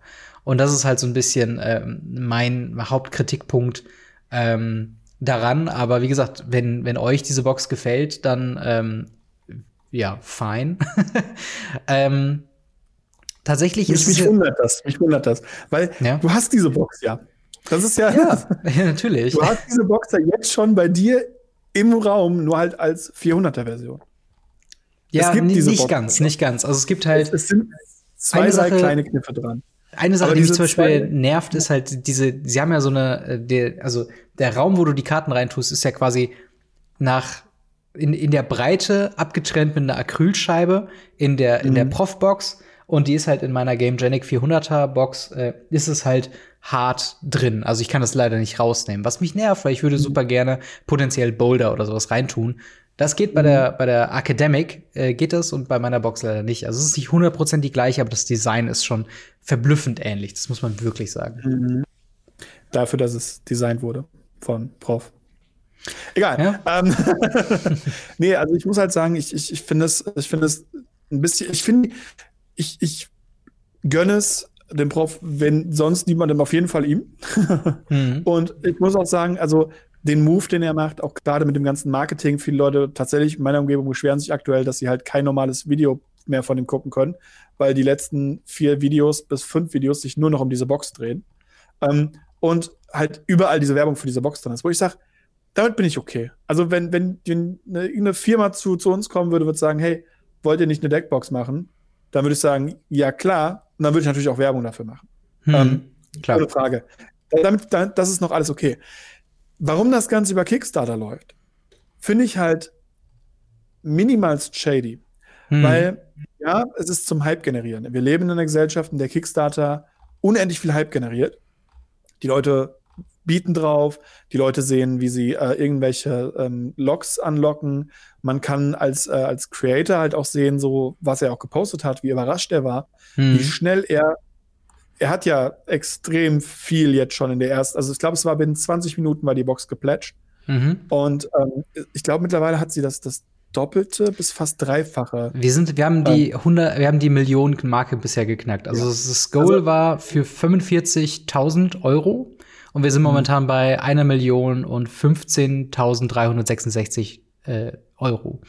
Genau, ähm, das ist aber normal tatsächlich. Und das ist etwas, was ja. ich auch erst herausgefunden gefunden habe, als ich mich damit ein bisschen informiert habe. Kickstarter setzt du mit Absicht weiter unten an, teilweise unter dem, was du eigentlich brauchst, mhm. damit es so aussieht, als wäre es halt riesig. Das dürfte hier nicht der Fall sein. 45.000 klingt für eine Kleinstauflage relativ akkurat, muss ich sagen. Mhm. Ich verstehe halt nicht, warum Jamgenic bzw. Blackfire, die einer der größten Distributoren sind, die wir in Europa haben, wenn nicht der das größte, die, die sind nicht auf, auf, auf eine Million angewiesen. Das mhm. ist nichts, also für die, für uns wäre es die Welt. Ja. Ähm, und warum dann nicht einfach eine, eine, eine Profbox herstellen? Warum dann nicht einfach machen? Ja. ja, weil es Hype generiert, weil es Werbung ist, klar. Aber James Janik macht schon seit, seit Jahren also mindestens seit 2020, Werbung mit ähm, dem Siegel vom Prof, sowohl auf der Webseite als auch auf ihren Produkten. Auf den Kartons steht vorne immer das Grading vom Prof drauf, mhm. was genial ist, was viel, viel mehr äh, Companies machen sollten. Ja. Ähm, zum Beispiel bei mir ist zum Beispiel so, dass äh, von auf der Ultimate Guard Seite steht ein, ein Kommentar von mir, wo ich mhm. sage, dass die Katana Sleeves halt gerade aktuell das beste Mischgefühl haben, die eine Sleeve jemals haben könnte für mich. Mhm. Also äh, auf der aktuellen, in der aktuellen Situation oder so ähnlich, habe ich es gesagt. Und so, das ist genial, dass sie damit Werbung machen. Mhm. Aber dieses, dieses, über Kickstarter, Shadiness, wir brauchen vorher euer Geld, damit wir das produzieren können. Das finde ich schwierig, weil Kickstarter hat eigentlich die Idee, dass Leute ne, funded werden können, die eben sich das nicht leisten können, die eine coole Idee haben und das Ganze umsetzen wollen. Hm. Ohne, weil sie halt keinen großen Support haben. Ja. Der Prof hat den Support von Jamjanik. Ähm, das finde ich schwierig. Ja, also ich weiß, worauf du hinaus willst, aber ich, also ich, so ein paar Konterpunkte ist halt, also Kickstarter, es gibt ja viele dieser, dieser Crowdfunding-Seiten. Kickstarter ist da auf gar keinen Fall shady. Also das ist auf jeden Fall so ein Punkt, äh, nirgendwo ist dein, dein Geld besser quasi angelegt. Was meinst du? Der Move zu Kickstarter zu gehen, den fand Ach ich shady. Kickstarter ist auf keinen Fall shady. Okay. Äh, also okay, dann, äh, das ist auch so ein Punkt. So, also die Erklärung, die er halt geboten hat, äh, in, in den Interview auch, sagt er ja, äh, dass diese, also er gibt diese Box in Auftrag bei GameGenic und äh, vertreibt die quasi mit seinen äh, persönlichen Kontakten, beziehungsweise mit seiner Firma. Ähm, und das GameGenic quasi dann diese Mindestauflage hat, um die eben herzustellen. Und das Ding ist ja auch, sollte diese Box erfolgreich sein, also sie ist ja erfolgreich, aber sollte sie einen größeren Appeal haben, als diese Kickstarter-Kampagne äh, ja dasteht, ist ja auch die, äh, die Academic immer noch möglich zu verkaufen ohne das Branding sozusagen. Und dann, äh, ich glaube, es ist halt so ein bisschen die Möglichkeit für GameGenic, diese Deckbox quasi abzuchecken, ob ein Markt dafür überhaupt da ist, weil wie wir schon gesagt haben, dieser Markt von selbst mittlerweile 133 plus Deckboxen ist ja jetzt auch schon irgendwo bedient mit verschiedenen Produkten von äh, Ultra Pro und Ultimate Guard. Und ähm, ja, das ist halt einfach so, das sind so ein paar Sachen, wo ich dann, ähm, ich, ich denke da nicht unbedingt, glaube ich, so sehr daran, dass das so ein, ähm, also dass jetzt so viel über den Professor marketingmäßig geht, im Sinne von, als ob die das gebraucht hätten sondern es ist, glaube ich, schon die Initiative von Tolarian Community College hingegangen, diese Deckbox zu machen. Das kaufe ich ihm ab, weil das sagt er auch überall. Und es wäre schon hart, wenn das nicht der Fall wäre. Und auf der anderen Seite, wir können es auch nie kontrollieren. Das ist natürlich auch wieder so ein Punkt. Aber ähm, trotzdem wäre das halt ein, ein, großer. Also ich meine, sagen wir mal, die wird produziert und er hat auch gesagt, es soll Februar 2023 äh, frühestens erscheinen, weil er auch gesagt hat, man, das kann so viel schiefgehen, das kann später kommen und so weiter äh, und, und einfach an, an Shipment-Sachen liegen, dass das nicht rechtzeitig hergestellt wird oder so. Deswegen nimmt ihr lieber ein ähm, Datum in der Zukunft oder zu sehr in der Zukunft als zu früh. Ähm, aber sollte das irgendwann rausgehen und sich herausstellen, dass es ein komplettes Drecksprodukt ist, dann ist das ja auch irredeemable für ihn und seine Marke. Weißt du, was ich meine? Und ja. deswegen glaube ich halt schon, dass es halt, dass, dass die Wege, wie das zustande gekommen sind, schon so sind, wie sie herausgestellt worden sind, im Sinne von, dass halt der Professor die Initiative ergriffen hat, gesagt hat, er möchte gerne diese Box machen und Game Genic sich halt auf diesen Deal eingelassen hat, dass er quasi die das Risiko trägt, wenn, sie, wenn sich das nicht verkauft, dass dann halt eben keine hergestellt werden, beziehungsweise er halt auf seinem Produkt sitzen bleibt und der, über mhm. ihn dann halt auch der ganze Vertrieb und so mehr oder weniger läuft. Also, ja, die, Frage ist halt, was, was genau ähm, da jetzt über den Vertrieb und ähnliches läuft ähm, und wie das genau funktioniert. Mhm. Ähm, weil die Firmen, die es herstellen, die es nach Europa schicken und ähnliches, sind ja die Gamegenic-Firmen, die ja eben dann in Asien und wo nicht alles produzieren. Sind die Gamegenic-Kontakte ähm, auf jeden Fall. Also da waren sie genau. auch transparent und haben gesagt. Genau, sind die Kontakte und das ist ja auch völlig fein. Das ist ja auch genau das, was, was sie ja machen im Endeffekt. Sie, sie spielen hier Vermittler mhm. äh, und, und äh, zeigen ihre Vertriebswege auf. Und ähm, deshalb finde ich es halt so schwierig, wenn er sagt, es wird über ihn vertrieben, weil es wird es nicht. Es, es, es sind Vertriebswege von einer anderen Firma, die er nutzt. Was vollkommen okay ist. In der heutigen mhm. Zeit, du kannst das Rad nicht neu erfinden. Und du solltest es auch nicht neu erfinden. Das kostet nämlich nur Geld und du hast am Ende genau dasselbe Ergebnis oder schlechter. Mhm. Ähm, dementsprechend ist das ziemlich, ziemlich fein. Es ist nur halt, wie gesagt, diese, diese Box, äh, da, dass sie auf 130 runtergezogen wird von der 400er Box, mhm. ist schon mal schwierig. Ja, weil ja. das machen ganz, ganz viele. Das hat Zauberhand zum Beispiel vor, vor zwei oder drei Jahren schon gemacht. Und auch andere Firmen schon. Der Markt ist überflutet. Ja, hat das Jamgenic davon abgehalten, vor anderthalb Jahren eine eigene Firma zu werden? Nein. Und ich glaube schon, dass Jamgenic da ganz hart profitiert von eben dieser Werbung durch den Prof. Ja. Weil wenn diese Box funktioniert, dann wird eben Jamgenic weiter produzieren. Die sollen ja auch was davon haben. Ja. Gar keine Frage. Und das ist auch, wie gesagt, nicht dieses, dieser Punkt. Aber wenn sie eben hingehen und sagen, okay, wir produzieren dir, weil sie könnten ja auch einfach sagen, okay, wir produzieren dir eine, eine gewisse Menge hm. und verticken die dann und dann machen wir das von der Ding. Weil das die, die Box sich verkaufen wird, alleine wegen dem Namen, das ist jedem von uns hoffentlich bewusst. Also ja, auch Box da wieder. Also, der Name Doch. allein ist es ja nicht. Es ist ja so ein bisschen das Qualitätsding, was da eben dazu kommt, dass wenn der Name draufsteht, Tolarian Community College, dass das ja. halt ein sehr gutes Produkt ist.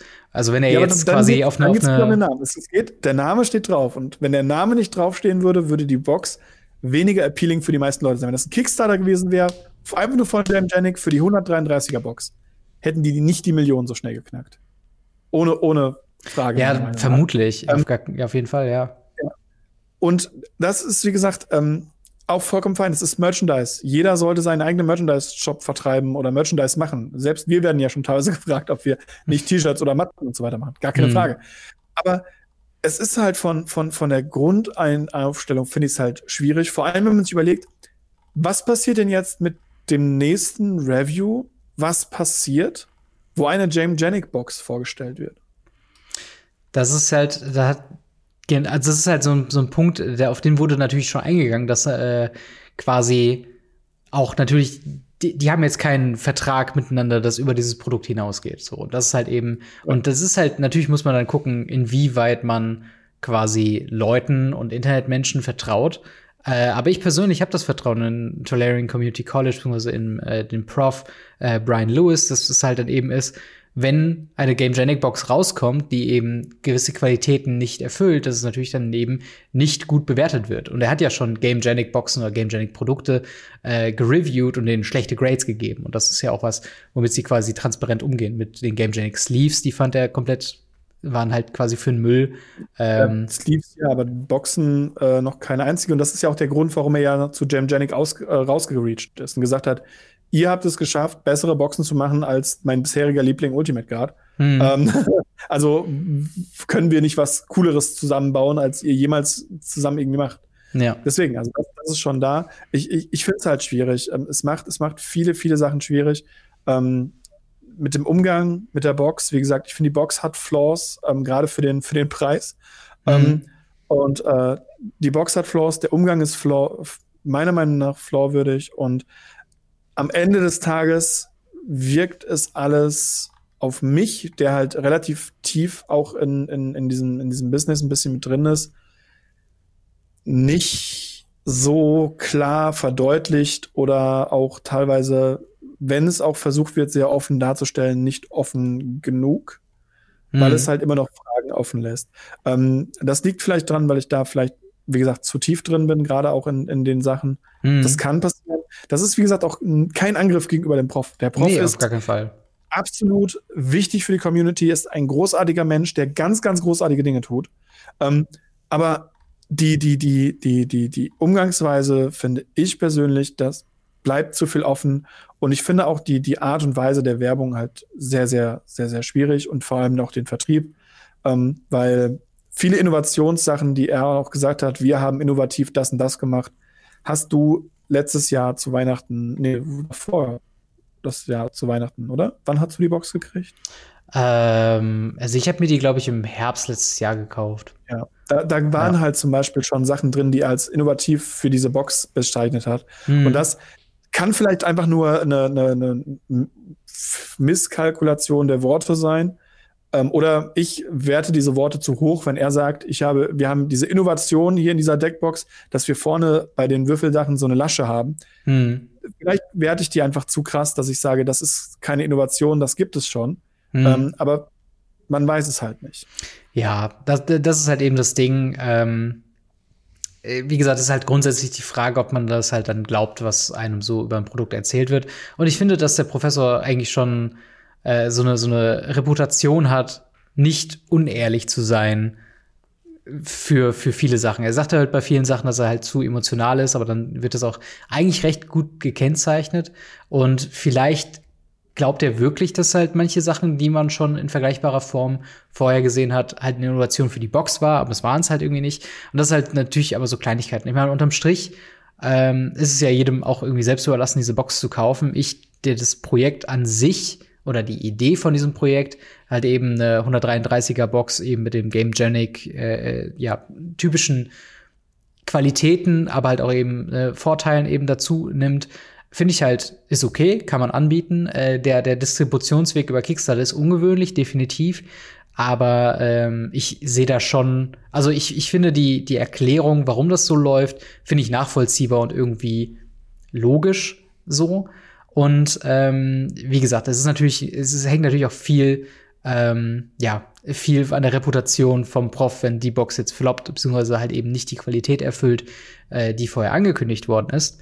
Ähm, aber für mich persönlich, ich werde sie mir nicht kaufen, weil ich halt schon meine Boxen woanders her habe und ich habe keinen Bedarf gerade an einer neuen Box. Ähm, und äh, aber wie gesagt, wenn es euch äh, gefällt und ihr dementsprechend noch warten könnt, den Preis haben wir glaube ich noch gar nicht gesagt. Es sind 45 mhm. Dollar, was bei Kickstarter automatisch umgerechnet wurde zu aktuell 41 Euro. Was teuer ist, definitiv. Und das sagt er auch, dass es halt eine teure Angelegenheit ist. Äh, aber den eigenen Angaben nach äh, ging das nicht günstiger zu produzieren. Ja, ja, also für mich ist es halt für den Preis, äh, für, für diese, ja, für, für dieses Feld, was man damit abdeckt, das habe ich schon abgedeckt äh, und brauche ich halt nicht und dementsprechend ähm, also ist es ein feines, also eine feine Art, wenn man halt eben das, äh, wenn man diese Box unbedingt haben will, wenn man das Branding unbedingt haben will, wenn man diese Art und Weise unbedingt haben will. Für mich ist es halt einfach nichts. Ähm, aber mhm. wie seht ihr das? Also äh, habt ihr Interesse an äh, der Academic äh, 133 plus XL? Ähm, habt ihr Kritikpunkte an der Art und Weise der Distribution? Äh, und wie findet ihr, ja, diese ganze Geschichte mit dem Professor da drumherum? Lasst uns gerne wissen in den Kommentaren, beziehungsweise im Discord. Ähm, und ja, hast du noch Aber ganz wichtig, ja. bleib freundlich. Ja, also bei so Themen müssen wieder sagen, bleib freundlich. Äh, ja. Jeder hat seine Meinung, ähm, aber seine Meinung kann man auch über den einen oder den anderen Weg sagen und auch äh, mit anderen diskutieren kann man über den richtigen Weg oder ja. den falschen Weg. Und der aggressive Weg ist immer der falsche Weg. Definitiv. Äh, wir gehen jetzt aber mal ins Ask Us Anything und wir haben ein paar Fragen, auf die wir eingehen wollen. Äh, zum einen haben wir da äh, von Sabo äh, die Frage: Wisst ihr eigentlich, wie damals mit äh, wirklich alten Karten, Alpha, Legends und so weiter? Moment. Äh, wisst ihr eigentlich, wie das damals mit wirklichen alten Boostern waren, Alpha, Legends und so weiter. Ich habe schon öfter gehört, dass man äh, damals alte Booster durchsuchen konnte, indem man die Karten in den Boostern hin und her schiebt. Wisst ihr, bei welchem Set sowas möglich war? Äh, wenn es denn so stimmt, und was haltet ihr von Boostern aus dieser Zeit? Sind sie ihr Geld wert oder sind sie eh schon alle durchsucht? Ähm, ja, wie, wie, wie ist das denn? Konnte man denn schon vorher die Karten herausfinden, die da drin sind? Tatsächlich. Ähm, Gerade bei den ganz alten Vintage-Boostern, äh, sage ich mal, ich nenne sie mal Vintage-Boostern, mhm. Sind so aufgebaut, man hat oben und unten ein sehr großes weißes Feld. Ähm, das war zum Beispiel Homelands, nehme ich mal als Beispiel. In der Mitte war es knatschegrün und bedruckt. Und mhm. der Rest vom Booster war einfach weiß. Und zwar in einem sehr, sehr, sehr dünnen Weiß, sage ich mal. Mhm. Dort konnte man eben hingehen und konnte die Booster so nehmen, dass man die Karten nach hinten, nach vorne schieben konnte und dann wieder runterschieben konnte. Und konnte dann, wenn man sehr, sehr nah dran gestrichen hat, eben Teile erkennen. Mhm. Man konnte niemals irgendwie wie durch eine Glasscheibe sehen, was da für eine Karte drin ist. Aber man konnte Teile erkennen. Man hat zum Beispiel gesehen, oh, das Ding ist ein Revised Booster und ich sehe rechts gar keine Mana-Kosten. Hm. Was wird das wohl sein, was für eine Karte, für eine seltene? Ja, wahrscheinlich ein Dual Land. Ja. Und ähm, dementsprechend äh, ist es auch so, dass man bei den alten Boostern, ich habe zum Beispiel ein paar Ice Age Booster noch da und ähm, so ein paar sehr alte Booster, ähm, mhm.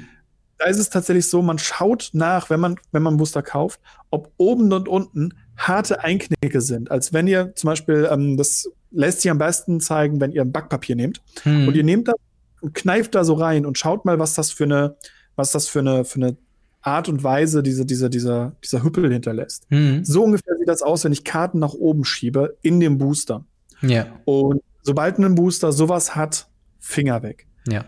Generell würde ich sagen, alte Booster sind ihr Geld nicht wert, wenn man sie nicht von aus Nostalgiegründen aufmacht, hm. weil die Karten da drin sind selten das wert, was, was man aufmacht. Ja. Geschlossene Booster sind einfach immer mehr wert, als was, das, was ihr aufmacht. Hm. Ähm, außer ihr seid derjenige, der an dem Tag hätte auch einfach Lotto spielen können und wahrscheinlich mehr gewonnen hätte.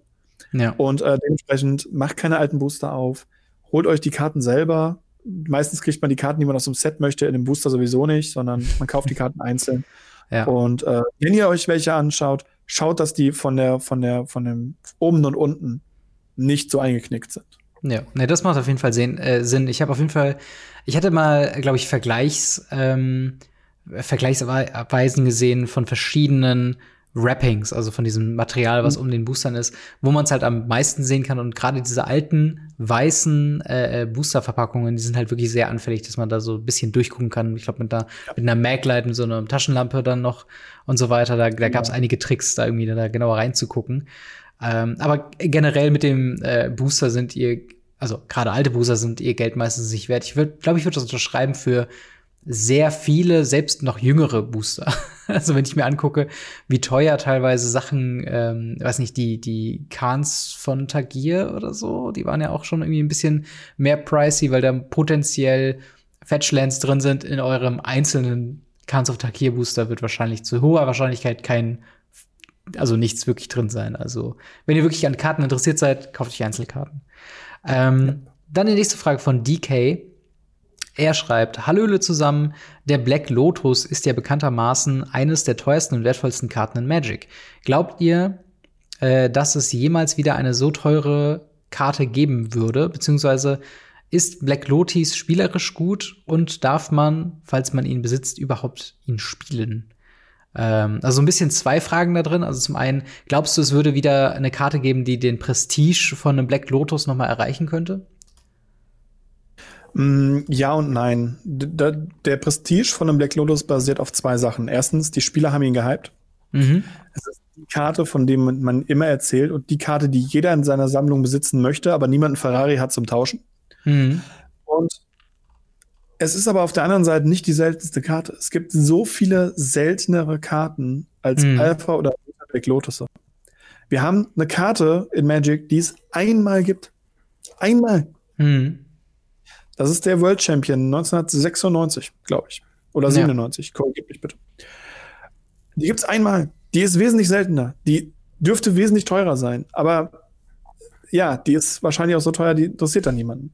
Ja, vermutlich. Der Lotus ist die Karte, die auf der Reserved List steht und gehypt ist und ähm, die jeder irgendwo kennt oder von gehört hat und ähnliches. Hm. Aber es ist ja nicht nur der Black Lotus, es sind, ist ja die komplette P9. Also ja. die Power 9, neun Artefakte, Schrägstrich, blaue Karten, die einfach als die stärksten Karten in Magic's History zählen. Mhm. Ähm, das sind halt Mana-Artefakte und blaue mächtige Zauber. Ähm, dementsprechend, ja, sechs Artefakte, drei blaue Zauber. Was ja. ist die beste Farbe in Magic? Können wir kurz ja, und die zweite Frage so ein bisschen, äh, findest du Black Lotus spielerisch so gut, dass man ihn, sagen wir mal, in Commander oder so, würde man, würde man ihn spielen, wenn man ihn hat? Ähm, hoffentlich nicht, weil er da gebannt ist. Aber, ist er da gebannt? Ähm, ich weiß es gerade gar nicht. Ja. Aber es, Rule Zero ist, ist wieder drin. Die Moxen in jedem Format gebannt, äh, außer in ähm, Vintage. Mhm. Da ist er auf 1 limitiert. Und ähm, das aus gutem Grund. Ja. Ähm, es ist immer wieder lustig. Es gibt im Legacy ähm, das schlecht, den schlechten Black Lotus, das mhm. sogenannte Lions Island. Ja. Ebenfalls ein Null-Mana-Artefakt, ebenfalls kann man das für drei Mana opfern. Man muss aber seine Hand abwerfen.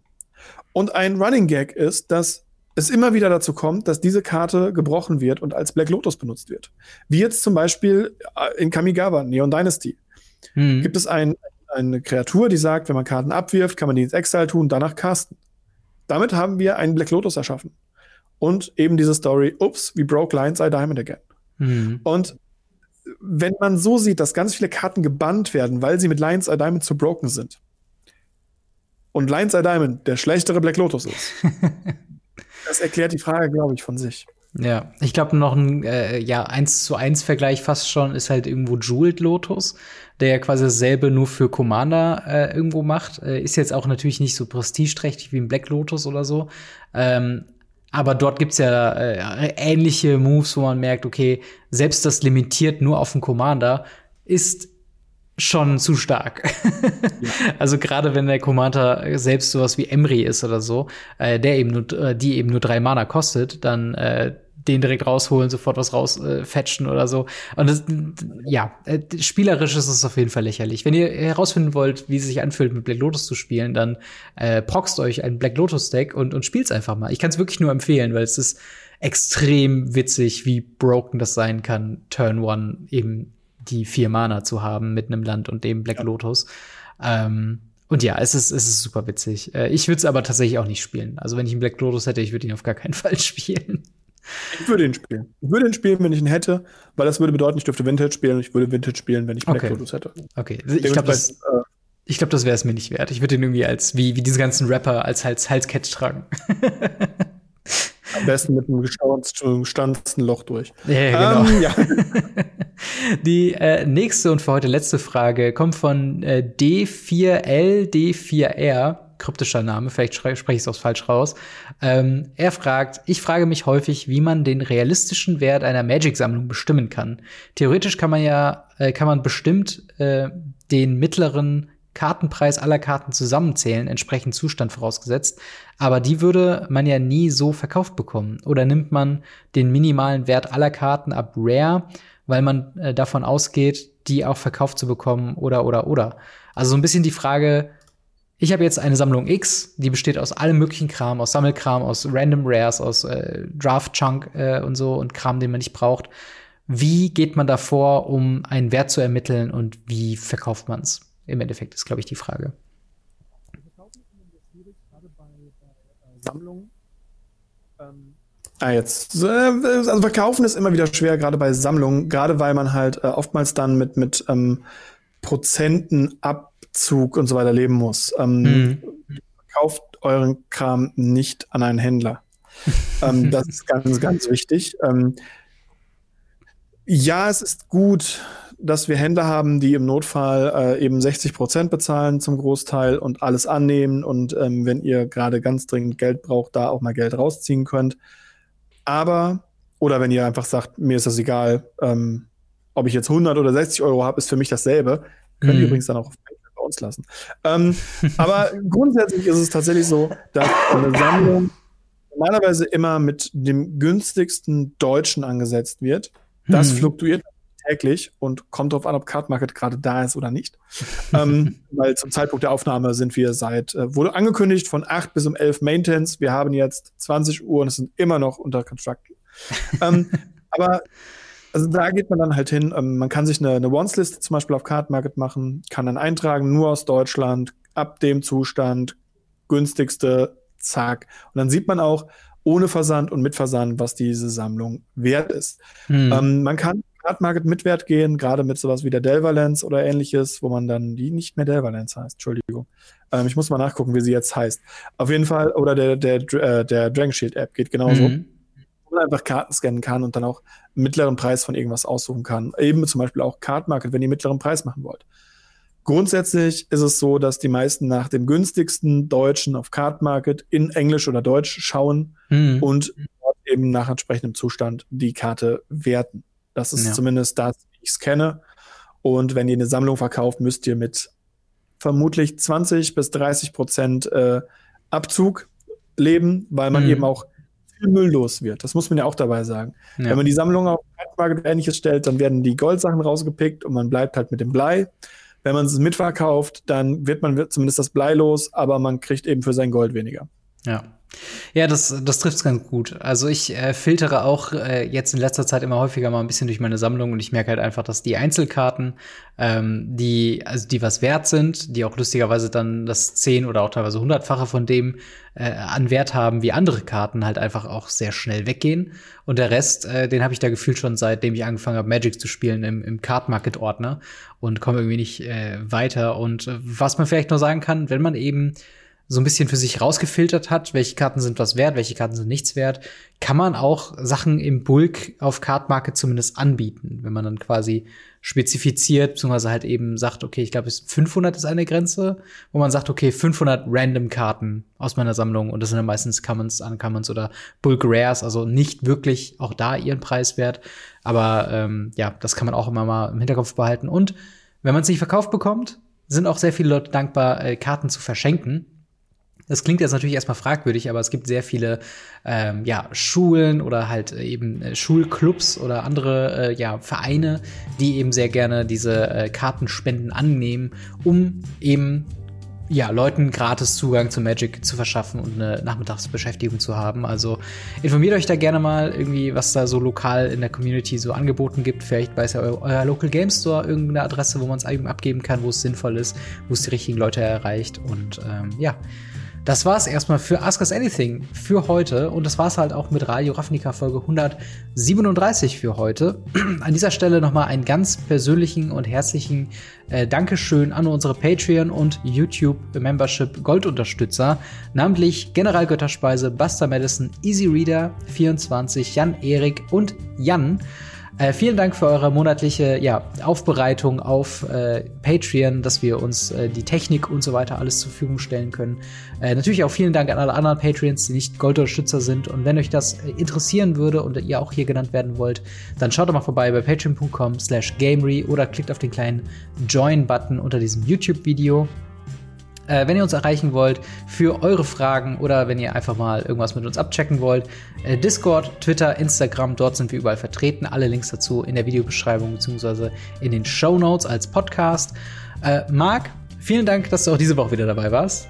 Immer wieder gerne. Und wir hören bzw. sehen uns nächste Woche wieder. Haut rein, bis dann. Ciao. Ciao, ciao.